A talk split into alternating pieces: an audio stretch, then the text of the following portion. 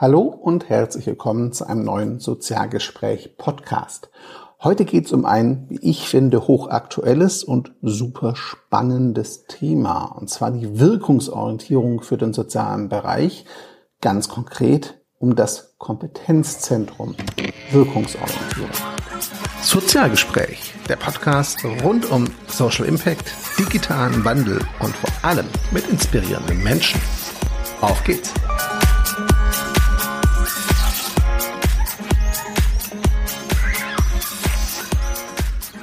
Wirkung, Wirkungsmessung und Wirkungsorientierung. Das sind Begriffe, die ich aus dem Social Entrepreneurship Bereich, also dem Sozialunternehmertum, schon lange kenne und höre.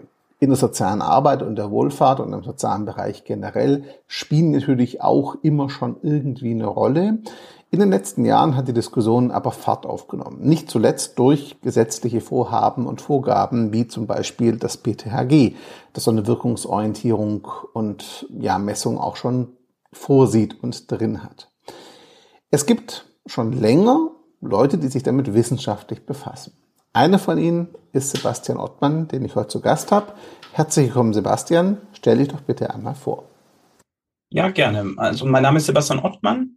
Ich bin wissenschaftlicher Mitarbeiter am Institut für Praxisforschung und Evaluation an der Evangelischen Hochschule Nürnberg und leite dort das Kompetenzzentrum Wirkungsorientierung in der sozialen Arbeit und ja, beschäftige mich mit Evaluationsstudien, die wir durchführen und ähm, vor allem mit dem Thema Wirkung und Wirkungsorientierung in der sozialen Arbeit.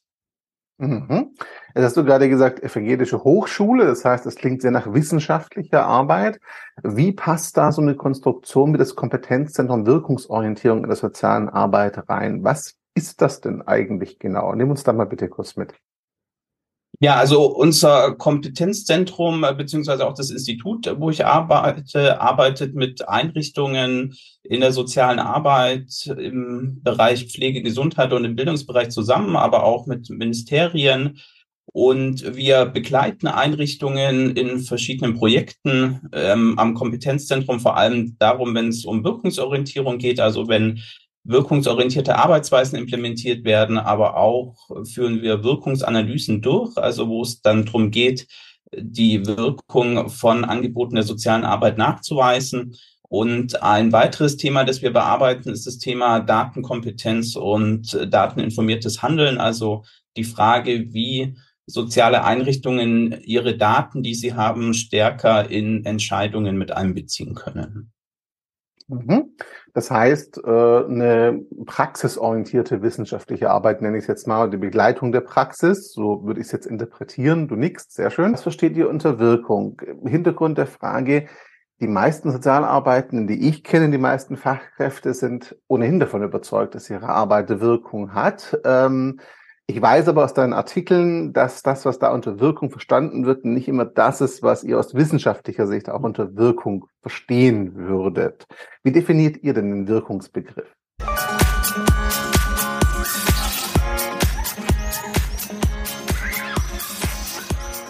Bevor ich Sebastian diese Frage beantworten lasse, ein ganz kurzer Einschub in eigener Sache. Sebastian hat zusammen mit einem Kollegen, Joachim König, in der Reihe Soziale Arbeit Grundwissen im Kohlhammer Verlag das Buch Wirkungsorientierung in der sozialen Arbeit veröffentlicht. Ich habe es gelesen und finde das wirklich super. Die Rezension dazu findest du bei uns im Blog und nach diesem Podcast hier wirst du im Podcast-Feed auch eine kurze Solo-Folge zur Rezension hören. Warum ist das für dich interessant? Zum einen, weil das Buch spannend sein könnte, zum anderen, weil wir zwei von den Büchern verlosen dürfen. Danke da an Sebastian und an den Kohlhammer Verlag dafür. Wie du teilnehmen kannst, ganz simpel, kommentier unter dem Blogartikel der Rezension, welche Rolle Wirkung und Wirkungsorientierung in deiner Arbeit spielen und warum genau du das Buch gewinnen solltest. Also, ab ins Blog und viel Spaß und Erfolg bei der Verlosung. Das Ganze läuft bis Ende Juli 2023. Dann geben wir die GewinnerInnen bekannt. Und hier geht's jetzt weiter mit Sebastian und dem Podcast.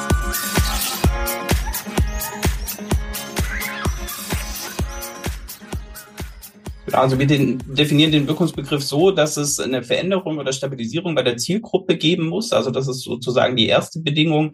Aber die zweite Bedingung dann immer auch ist, dass diese Veränderung oder Stabilisierung auf das Angebot rückführbar ist. Also dass man eine Aussage darüber machen muss, ob jetzt wirklich das Angebot der sozialen Arbeit für die Veränderung oder Stabilisierung äh, ausschlaggebend war und äh, dass es jetzt nicht andere Faktoren, zum Beispiel im familiären oder sozialen Umfeld waren. Also das ist unsere Definition von Wirkung. Es ist äh, natürlich sehr herausfordernd, diesen ja, kausalen Mechanismus, äh, nennt sich der Fachbegriff, nachzuweisen, also dann wirklich eine Aussage treffen zu können, war es jetzt das Angebot in der sozialen Arbeit, es wird wahrscheinlich auch nicht immer nur das Angebot in der sozialen Arbeit sein, sondern auch noch andere Faktoren, weil wir ja uns in der ja, sozialen Realität bewegen. Aber es gibt da durchaus Methoden, mit denen man sich dem annähern kann und wo man dann auch Aussagen drüber treffen kann. Jetzt hast du gerade gesagt, es geht euch primär darum, dass die Wirkung auch wirklich auf die Maßnahme zurückzuführen ist und es nicht irgendwelche, ich sag mal, Zufallseffekte von anderen, sei es Personen im sozialen Umfeld, sei es Entwicklung der Gesellschaft sind, sondern wirklich, ne, das Angebot hat die Wirkung gezeigt. Jetzt könnte man natürlich sagen, das machen ja auch schon einige Träger, wir fragen einfach unsere Klienten und Klientinnen, ähm, wie hat ihnen die Maßnahme geholfen, wie schätzen sie es selber ein, wie war die empfundene subjektive Wirkung des Ganzen für sie. Wenn wir das bei allen konsequent machen, dann haben wir doch eine ganz gute Datenbank, um Wirkung nachzuweisen an der Stelle. Ich überspitze ein bisschen es legt die Frage so ein bisschen nahe, wozu brauche ich denn da wissenschaftliche Begleitung, wenn ich es doch einfach mit einer ordentlichen Abfrage am Ende eines Beratungsprozesses zum Beispiel klären könnte?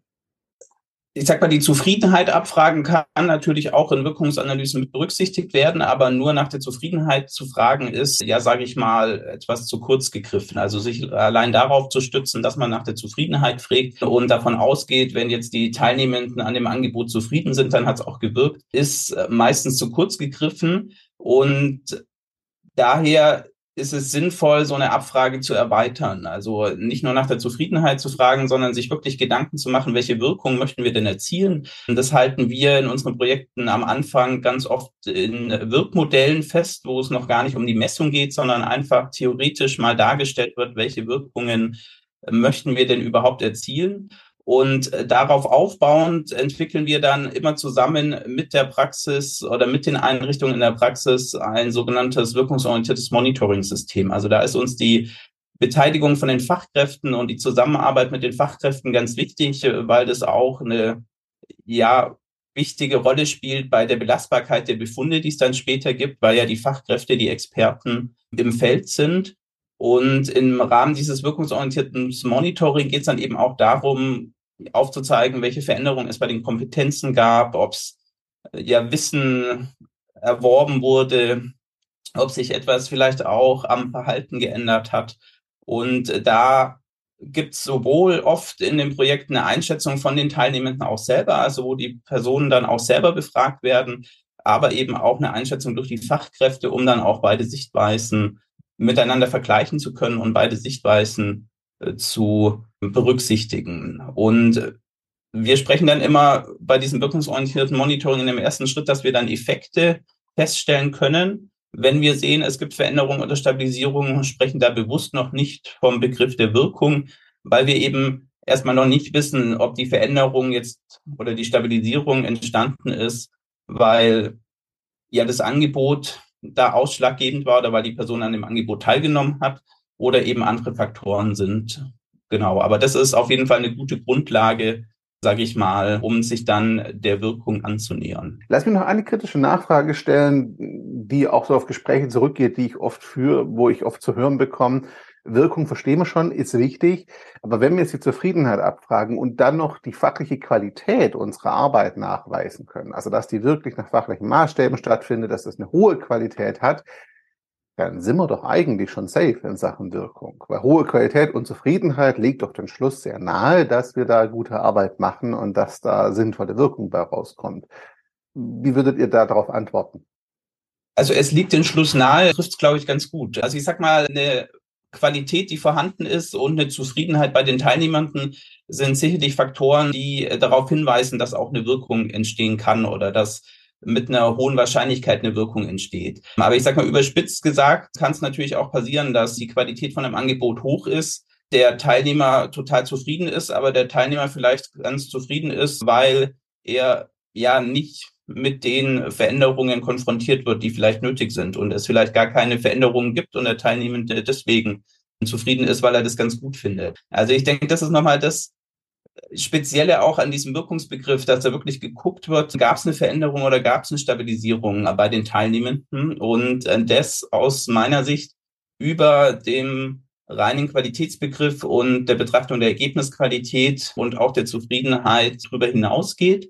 Was mir aber in dem Zusammenhang immer ganz wichtig ist zu betonen, ist, dass auch eine Stabilisierung eine Wirkung sein kann. Also es Wirkung muss nicht bedeuten, dass sich immer was positiv verändert bei den Personen, die am Angebot teilnehmen, sondern auch, wenn man eine bestimmte ja, Lebenslage stabilisiert oder einen bestimmten Status stabilisiert und es nicht zu einer Verschlechterung kommt, kann das schon eine ja, wichtige Wirkung sein, die dann vielleicht auch Grundlage ist, dass es dann überhaupt äh, zur Veränderung kommen kann. Hängt das sicher auch vom Arbeitsfeld und der Situation der Klientinnen ab in dem Augenblick, ne? ob Stabilisierung vielleicht die erste Schritte sein muss, um überhaupt Veränderung zu ermöglichen.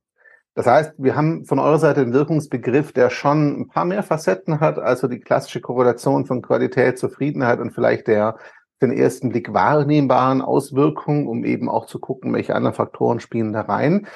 Lass uns das Ganze mal ein bisschen konkreter machen. Welche Projekte gibt es denn, an denen ihr gearbeitet habt oder an denen ihr gerade arbeitet? Nimm uns da mal in zwei, drei Beispiele mit, um das greifbar zu machen, wie das in der Praxis aussehen kann und was das auch bewirken kann, eure Begleitung.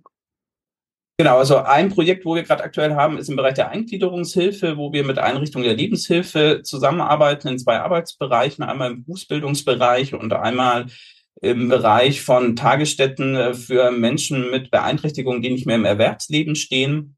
Und ich sag mal, unser Vorgehen orientiert sich da immer an dem Wirkungsradar, den wir am Institut entwickelt haben, der so ein stufenweises Vorgehen vorschlägt, wenn man sich dem Thema Wirkung annähern möchte. Und der erste Schritt ist eigentlich immer, dass wir mit den Fachkräften Wirkmodelle erarbeiten, uns also der Frage äh, widmen, welche Wirkungen möchten wir denn mit unserem Angebot theoretisch ja erzielen und äh, das versuchen zu visualisieren und zu verschriftlichen und stellen da immer wieder fest, dass schon allein der Schritt, ähm, auch wenn noch gar keine Daten erhoben und ausgewertet werden, einen Mehrwert für die Organisationen hat. Zum einen, weil eine fachliche Reflexion stattfindet, man nimmt sich Zeit in den zwei bis drei Workshops, wo wir durchführen, das Angebot zu reflektieren. Wir zwischen den Workshops auch Interviews dann nochmal mit Teilnehmenden führen, um deren Blickwinkel auch nochmal mit einzubringen und bereits bei diesem Wirkmodell schon abgleichen können. Ist denn das Erlebte von den Teilnehmern, deckt sich das mit den Wirkungen, wo die Fachkräfte erzielen wollen oder wo die von ausgehen, dass mit dem Angebot erzielt werden? Und wir auch festgestellt haben, dass mit so einem Wirkmodell das auch ja im Austausch mit Politik und Kostenträger oder der Gesellschaft hilfreich ist, weil da auch nochmal differenzierter dargestellt wird, was denn ein Angebot leistet. Also dass nicht nur auf ein Resultat am Ende ähm, fokussiert wird, ähm, zum Beispiel den Übergang in allgemeinen Arbeitsmarkt, sondern auch dargestellt wird, was denn davor überhaupt nötig ist, um ähm, dieses Resultat ähm, zu erreichen. Wir sprechen da immer von Teilwirkungen, also dass zum Beispiel Kompetenzen erworben werden müssen oder Wissen erworben werden muss. Und aufbauen von diesem Wirkmodell entwickeln wir dann eben ein wirkungsorientiertes Monitoring-System. Das ist dann eben in vielen Fällen eine ja, standardisierte Befragung, einmal als Fremdeinschätzung für die Fachkräfte, aber auch immer mit einer Selbsteinschätzung, wo die Teilnehmenden selber eine Rückmeldung geben können. Und das Besondere ist, dass das an mehreren Erhebungszeitpunkten stattfindet. Also dass das einmal stattfindet, wenn die Person ins Angebot kommt, um die Ausgangslage zu messen und dann in dem jährlichen Rhythmus, das stattfindet, bei dauerhaften Angeboten beziehungsweise bei Angeboten, die zeitlich begrenzt sind, eben dann am Ende nochmal auf jeden Fall eine Erhebung stattfindet, um dann eben Aussagen machen zu können, was sich in dem Zeitraum verändert hat oder stabilisiert hat. Und das machen wir ja gerade aktuell in der Eingliederungshilfe. Wie gesagt, mit einem anderen Projekt sind wir auch im Bereich der Kinder- und Jugendhilfe dabei, das anzuwenden, wo ja eine inklusive Wohngruppe gerade an den Start geht und eben auch im Rahmen von so einer Wirkungsanalyse dann näher betrachtet werden soll, welche Wirkungen dabei entstehen. Ich hätte noch ein aktuelles Projekt bei euren Referenzen gesehen im Bereich der frühen Hilfen. Das finde ich persönlich fast noch spannender, weil sag ich mal, bei der Kinder- und Jugendhilfe, der Eingliederungshilfe, liegen die Wirkungen, die gewünschten zumindest ja oft relativ nahe, sage ich mal, so aus einer fachlichen Sicht. Bei den frühen Hilfen ist das nicht unbedingt immer so eindeutig, könnte ich mir vorstellen. Deswegen einfach die Frage, kannst du uns da noch zwei, drei Sätze zu sagen, was da eure Aufgabe ist und wie sich das entwickelt aktuell? Genau, also das Projekt ist gerade am Starten. Das ist ein Projekt vom Nationalen Zentrum Frühe Hilfen, die da ein ja, Projekt gestartet haben, wo sich Kommunen beteiligen können, zu verschiedenen Arbeitsfeldern zu arbeiten und dann auch in den interkommunalen Austausch zu kommen. Und drei Kommunen werden eben vom Nationalen Zentrum Frühe Hilfen zum Thema Wirkungsorientierung begleitet. Und wir haben da die wissenschaftliche Begleitung übernommen. Also wir erstellen Materialien für das Nationale Zentrum Frühe Hilfen zu dem Thema, mit dem dann auch die Kommunen arbeiten können und die zum Projektende dann auch veröffentlicht werden, aber arbeiten auch dann mit den Kommunen in Workshops eben an der Frage, ja, wie erstellt man ein Wirkmodell oder erarbeiten mit denen ein Wirkmodell? Also genau die Themen auch wieder, die ich vorhin angesprochen habe. Was, denke ich, in den frühen Hilfen ganz spannend ist, ist, dass da, ja, wir es mit sogenannten Multiplikatoren, wie wir es nennen, zu tun haben. Also dass ja da klar als Zielgruppe einmal das Kind gesehen wird, aber eben auch die Eltern und die Eltern da ja auch so eine Multiplikatorenrolle einnehmen. Also dass die ja auch ja Kompetenzen aufbauen sollen, Wissen aufbauen sollen, damit dann auch eine Wirkung beim Kind entsteht, dass das gut aufwachsen kann. Und was da auch sehr spannend ist bei den frühen Hilfen, dass es da ja auch immer ein Netzwerk gibt, wo sich dann eben die verschiedenen Akteure untereinander vernetzen. Und da natürlich auch die Frage ist, welche Wirkung entfaltet denn dieses Netzwerk und welche Auswirkungen hat denn das dann auch wieder auf die Wirkung, die auf Ebenen der Familien entstehen sollen. Also von daher ist das ja ein sehr spannendes Projekt und wir sind auch schon sehr gespannt, was dann da am Ende für Ergebnisse rauskommen. Ich rieche schon den Folgepodcast, um die Ergebnisse zu besprechen, wenn er sie veröffentlicht. Das klingt spannend. Aber lass uns genau da kurz bleiben. Bei diesem, ihr seid gespannt, was für Ergebnisse rauskommen. Jetzt weiß ich, dass ihr ja auch schon, bevor es das Kompetenzzentrum in der Form als Struktur gab oder gibt, mit diesem Thema Wirkungsorientierung, Wirkungsmessung schon lange arbeitet. Gibt es Erkenntnisse, die euch in dieser ganzen Zeit überrascht haben, mit denen ihr nicht gerechnet habt? Das ist unabhängig vom Arbeitsfeld. Es geht bei mir um den Umgang mit dem Begriff Wirkung und die, die Offenheit oder die Ablehnung oder die Fragen oder Hürden, wenn es um diese Wirkungsorientierung, die Einführung von Wirkungsmessungen in der sozialen Arbeit geht. Gibt es da Erkenntnisse oder Dinge, wo ihr sagt, hatten wir ursprünglich nicht mit gerechnet, hat uns sehr überrascht, positiv wie negativ?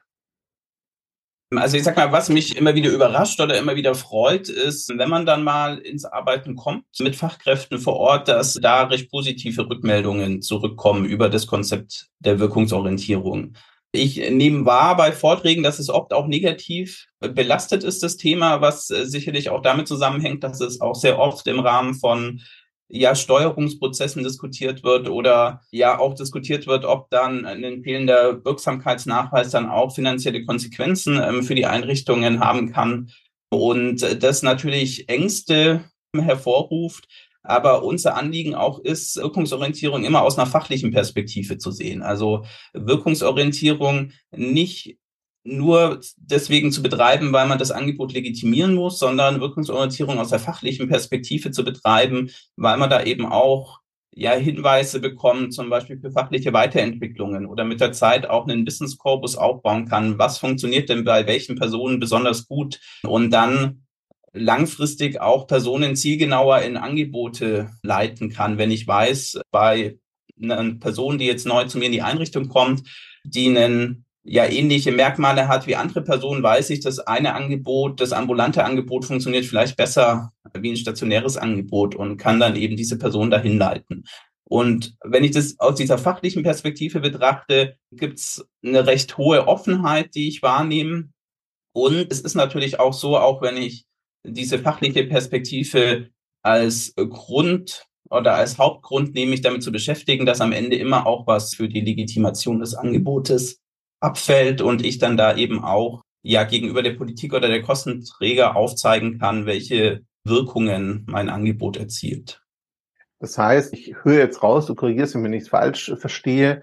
Da gibt es schon auch eine Menge Vorurteile oder Missverständnisse, was Wirkungsorientierung ist. Manche, so habe ich es verstanden, sehen das dann auch fast schon als Kontrollinstrument, ob ihre Arbeit sich überhaupt lohnt, in Luftanführungszeichen, ist aus einer finanziellen Sicht potenziell auch.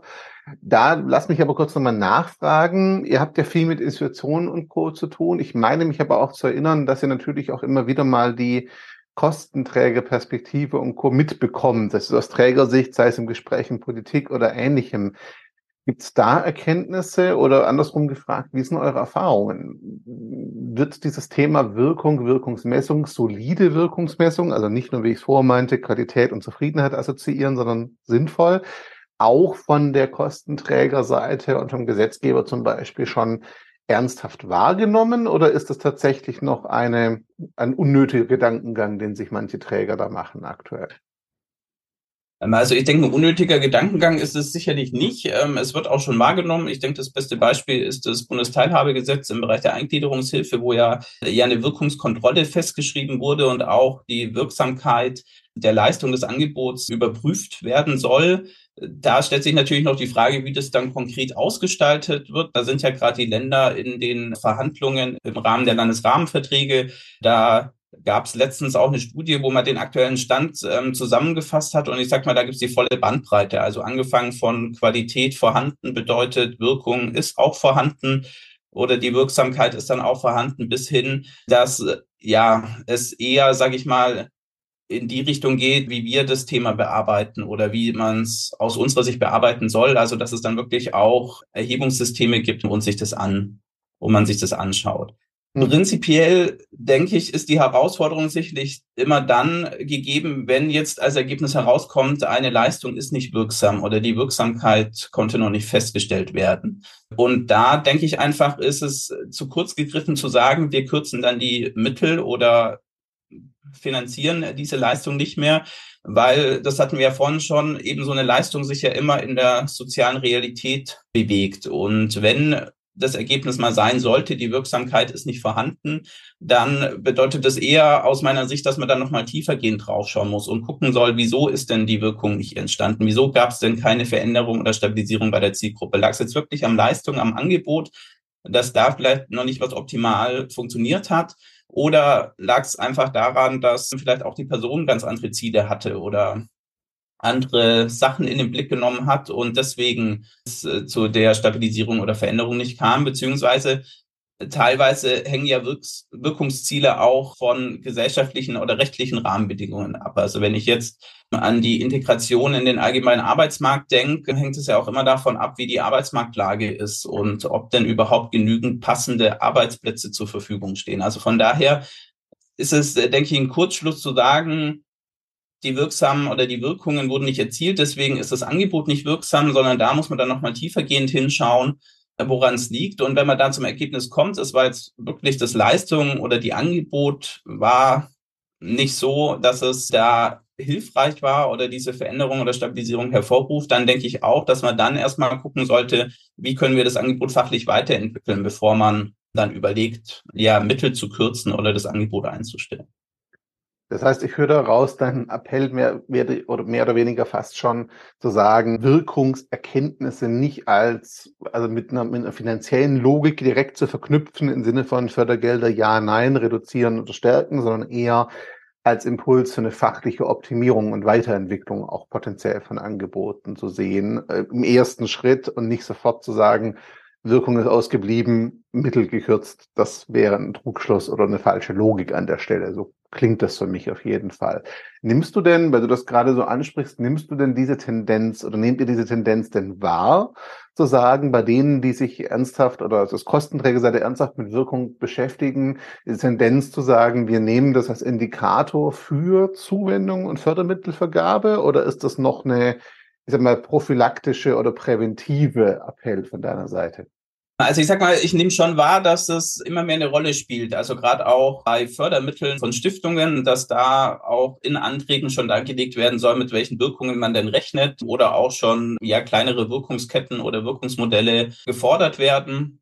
So richtig umgesetzt, dass es dann auch wirklich, dass man dann ja Mittel zurückzahlen muss oder es zu einer Kürzung kommt, gibt es jetzt meines Wissens noch nicht bezogen auf die Wirksamkeit. Also von daher ist es auch etwas präventiv. Ich würde jetzt auch nicht sagen, dass man es komplett ausschließen sollte, diesen Zusammenhang, aber so als erste Reaktion, denke ich, ist es einfach falsch, sondern da, denke ich, ist eher ja so eine Fachberatung ein Fachcontrolling sinnvoll, wo man dann eben ins Gespräch kommt, idealerweise auch im sozialrechtlichen Dreiecksverhältnis, also das Leistungserbringer, der Kostenträger und vielleicht auch Vertreter von den leistungsberechtigten Personen sich zusammensetzen und da austauschen. Das ist natürlich auch eine Ressourcenfrage. Klar ist das ein Aufwand, aber ich denke, wenn man das ernsthaft macht, dass das dann auch einen Mehrwert für die soziale Arbeit und für die Angebote haben kann. Und ich da auf beiden Seiten, also sowohl Leistungserbringer wie auch Kostenträger, schon auch immer wieder Offenheit dafür sehe, dass es dann auch so einen Austausch geben kann und man sich dann eben auch solche Ergebnisse gemeinsam anschaut. Jetzt hast du gerade schon einige Projekte auch vorgestellt und Beispiele genannt. Die, die du vorher genannt hast, waren aus meiner Sicht so eine Mischung aus Träger erteilt euch den Auftrag, würde ich es jetzt mal nennen, in der Eingliederungshilfe, aber auch, es klang durchaus so, Geldgeber, Fördergeber bei dem kommunalen Projekt, es klang eher so, als wäre die Eck potenziell dazugekommen. Lass uns einmal konkreter machen und auch so einen Mini-Werbeblock vielleicht einbauen an der Stelle. Wer, wenn jetzt hier zugehört wird, wer kann oder sollte denn potenziell mit euch arbeiten? Für wen sind denn eure Leistungen und Angebote sinnvoll? Und wer sollte vielleicht eher eine andere Stelle, also zum Beispiel einen Geldgeber oder einen Dachverband oder sowas anstupfen und sagen, hier, lauft mal los und kauft uns das ein. Für wen, an wen richtet ihr euch als Zielgruppe mit euren Angeboten? Also ich sag mal, von der Zielgruppe her richten wir uns äh, sowohl an Leistungserbringer wie auch an, ja, sage ich mal, Ministerien oder Kostenträger von Angeboten. Bisher ist es so, dass unsere Projekte eher von den Leistungserbringern beauftragt wurden, die sich eben mit der Thematik auseinandersetzen wollen und äh, da ja, denn diese wirkungsorientierten Arbeitsweisen und so ein Erhebungssystem implementieren wollen. Das ist auch etwas bei unseren Projekten, was uns immer wichtig ist, dass äh, das, was wir dann erarbeiten, also die Erhebungs- und Auswertungsinstrumente dann auch so implementiert sind am Ende, dass sie auch langfristig weiter genutzt werden. Also dass man das dann nicht nur nutzen kann in den äh, zwei bis drei Jahren, wo wir die Einrichtungen begleiten, sondern dann auch danach noch genutzt werden können und von den die Einrichtungen damit arbeiten können. Aber wie gesagt, prinzipiell genau kann der Leistungserbringer auf uns zukommen, der sagt, er möchte sich dem Thema annähern. Durch diesen Wirkungsradar ist es auch so, dass wir ja da so ein stufenweises Vorgehen haben und man auch mal ja mit einer Entwicklung von dem Wirkmodell zum Beispiel anfangen kann und dann schon ein eigenständiges Ergebnis hat und dann zu einem späteren Zeitpunkt auch sagen kann, man möchte jetzt darauf aufbauend dann auch ein Erhebungsinstrument entwickeln, so ein wirkungsorientiertes Monitoring. Also man muss nicht den kompletten Prozess an einem Stück durchlaufen, Genauso können aber auch ja Ministerien oder Behörden oder der Kostenträger zukommen, wenn es darum geht, vielleicht dann auch ein allgemeineres System zu entwickeln. Was wir immer wahrnehmen, was denke ich auch sinnvoll ist, ist, wenn es jetzt Leistungserbringer zum Beispiel auch gibt, die sich damit auseinandersetzen, dass man da auch überlegen kann, ob es noch andere Leistungserbringer gibt, mit denen man gemeinsam vielleicht so ein Projekt machen kann.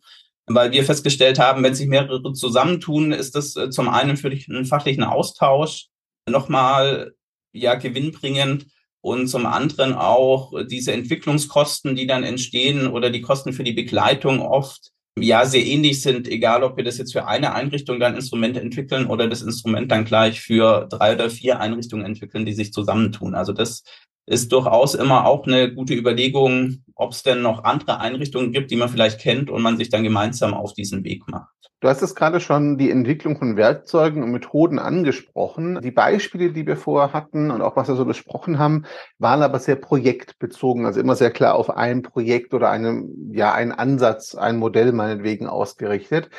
Wäre es denn theoretisch auch denkbar, dass jetzt zum Beispiel ein Zusammenschluss von mehreren Einrichtungen auf euch zukommt und sagt, wir haben eigentlich gar keinen konkreten Anwendungsfall, wir haben auch den Druck noch nicht, wir haben auch kein Projekt gerade, aber wir würden uns gerne damit beschäftigen und zum Beispiel unser eigenes Wirkungsradar, unser eigenes Wirkungsmonitoring aufsetzen, perspektivisch einfach, auch ohne jetzt einen konkreten Aufhänger zu haben.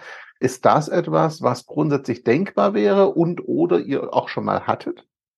Genau, also das hatten wir auch schon, also dass es jetzt keinen Druck gab äh, von Kostenträger, weiß bitte mal nach, dass eure Angebot wirksam ist, sondern wo eben dann auch die ja, Einrichtungen sich von sich aus auf den Weg gemacht haben, weil sie eben ja gefunden haben, dass es ein wichtiges Thema ist und sie da vielleicht auch sprachfähiger werden wollen. Also das ist auf jeden Fall möglich.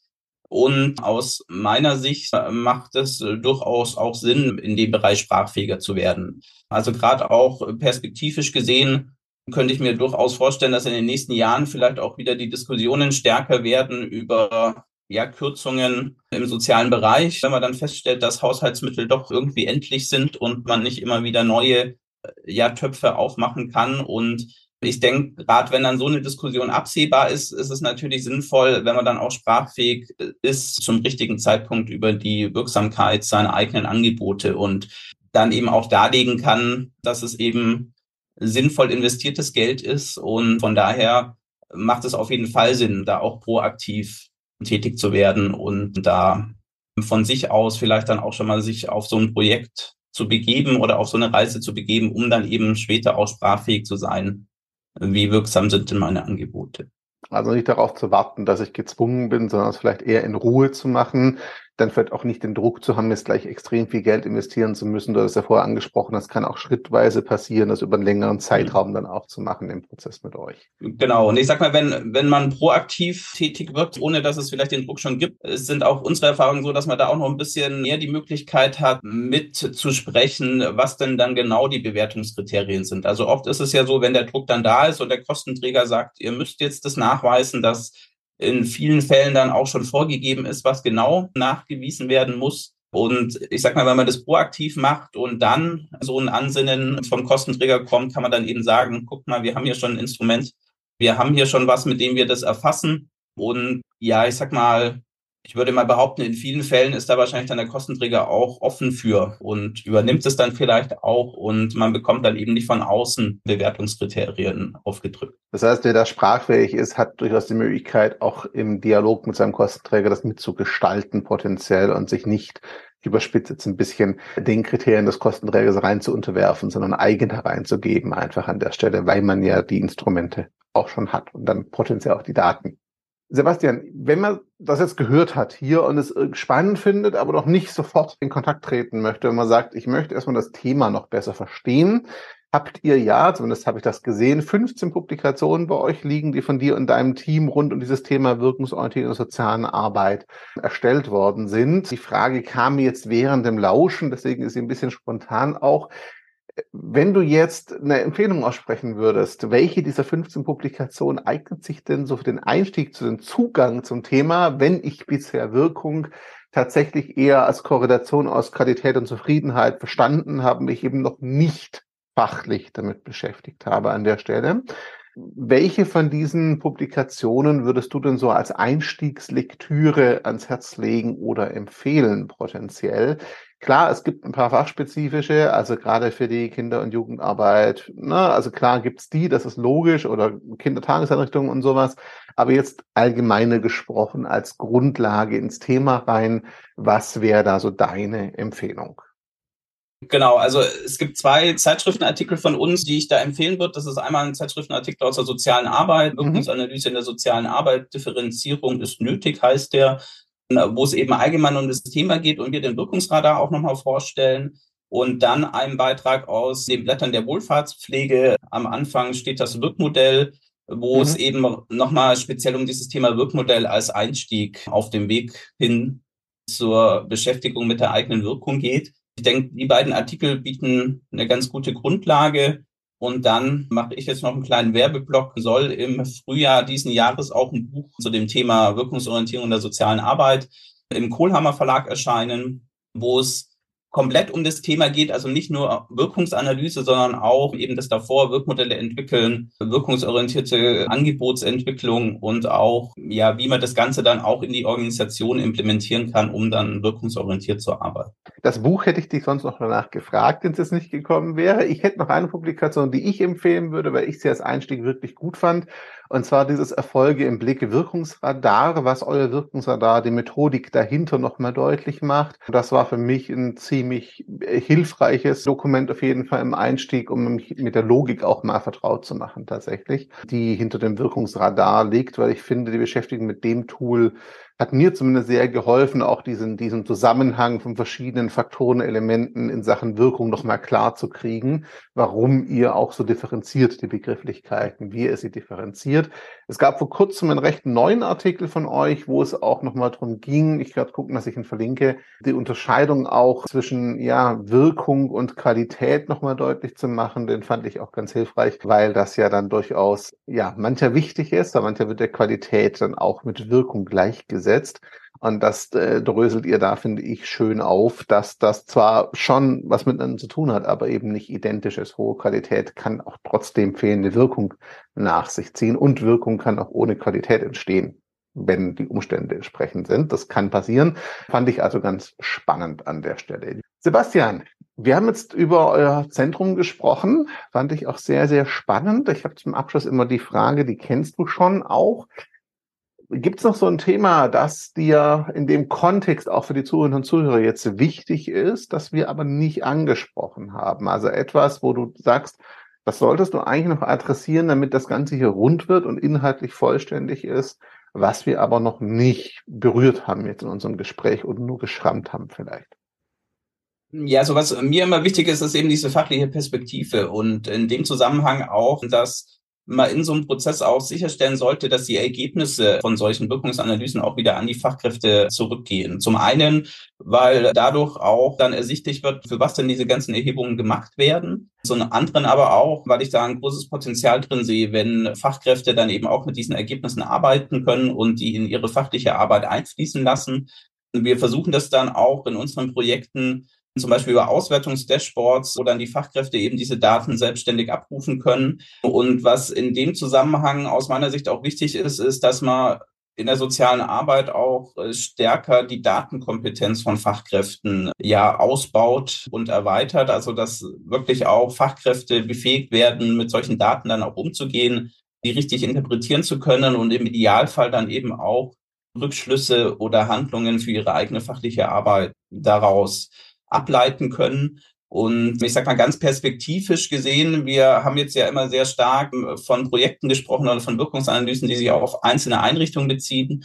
Denke ich, wäre es auch sinnvoll, wenn wir auch in der sozialen Arbeit stärker ja Meta-Studien, Meta-Analysen durchführen können. Also wo man sich dann eben Ergebnisse aus unterschiedlichen Untersuchungen anguckt, so wie es ja auch in der Medizin schon gemacht wird, von unterschiedlichen Einrichtungen, zum Beispiel zu einem Arbeitsbereich und guckt, kommen die zu den gleichen Ergebnissen oder gibt es da Unterschiede, um dann eben langfristig auch einen ja, Wissenskorpus aufzubauen, um dann auch ja stärker evidenzbasiert dann auch handeln zu können. Also ich denke, das ist ein Thema für die Zukunft, aber das ist aus meiner Sicht gerade auch unter dieser fachlichen Perspektive immer ein sehr wichtiger Punkt. Das klingt für mich so nach einem Appell. Ich das ist in meinen Worten, bis zu einem gewissen Punkt auch der Professionalisierung der Datennutzung und der Wirkungsmessung einfach im sozialen Bereich, wo er bisher noch sehr stark nach ich überspitze jetzt mal, auch Bauchgefühl, Intuition und Erfahrung gehen und noch nicht so sehr nach Daten getrieben. Ich vermute mal, du kannst mir gleich widersprechen, wenn ich es falsch verstehe, ohne natürlich die Erfahrung der Fachkräfte zu ignorieren. Ihr setzt ja sehr stark darauf, die einzubinden, auch in die Entwicklung der Modelle ne? und die auch partizipativ dazu beteiligen, so dass sie tatsächlich ihre Erfahrung und ihre Fachlichkeit auch einbringen können, dass es eben nicht nur eine rein zahlengetriebene Geschichte wird. Genau, also das ist uns ganz wichtig, die Partizipation von den Fachkräften und das Wissen der Fachkräfte in dem Projekt zu berücksichtigen. Und wir sprechen auch immer von einem dateninformierten Handeln, was bedeutet, dass die Daten eben ja mit berücksichtigt werden können, eine Information darstellen, aber dass natürlich auch das Erfahrungswissen und die Kompetenz der Fachkräfte dann bei der Entscheidung letztendlich eine oder auch eine Rolle spielen soll und man natürlich auch die Daten und Ergebnisse, die man da berücksichtigt, auch kritisch betrachten sollte im Hinblick auf, sind es jetzt wirklich die richtigen Daten und Ergebnisse für die Frage, die ich mir stelle oder die Entscheidung. Also im Idealfall ist es natürlich ein Zweiklang einerseits aus Daten, aus Wirkungsanalysen oder aus anderen Quellen und zum anderen dann abgeglichen mit dem Erfahrungswissen der Fachkräfte. Also nicht ein, ich überspitze jetzt mal, Wissenschaftscontrolling-Thema primär, sondern wirklich auch ein fachliches Thema, das ein Instrument auch die Fachlichkeit und die Praxis informieren, unterstützen soll tatsächlich. Dann macht Wirkung ja auch irgendwo Sinn. Sebastian, alle Infos zu eurem Kompetenzzentrum gibt es natürlich in den Show Notes. Wir verlinken euch auch die Kontaktdaten. Ich verlinke auch deinen Account auf LinkedIn. Bist du, glaube ich, ganz gut erreichbar in der Regel. Das verlinken wir auf jeden Fall auch. Und ansonsten bleibt mir nur zu sagen, herzlichen Dank für deine Zeit. Ich fand das sehr, sehr spannend. Und liebe Zuhörerinnen und Zuhörer, für euch natürlich, meldet euch und stellt Fragen. Ich bin mir sicher, Sebastian ist sehr offen dafür, wenn Fragen kommen. Auf jeden Fall, ja. Danke. Sehr schön. Dann sage ich herzlichen Dank, Sebastian. Danke euch, liebe Zuhörerinnen und Zuhörer, für eure Zeit und Aufmerksamkeit. Und bis zur nächsten Folge. Ciao zusammen. Tschüss. Sozialgespräch, der Podcast rund um Social Impact, digitalen Wandel und vor allem mit inspirierenden Menschen. Auf geht's!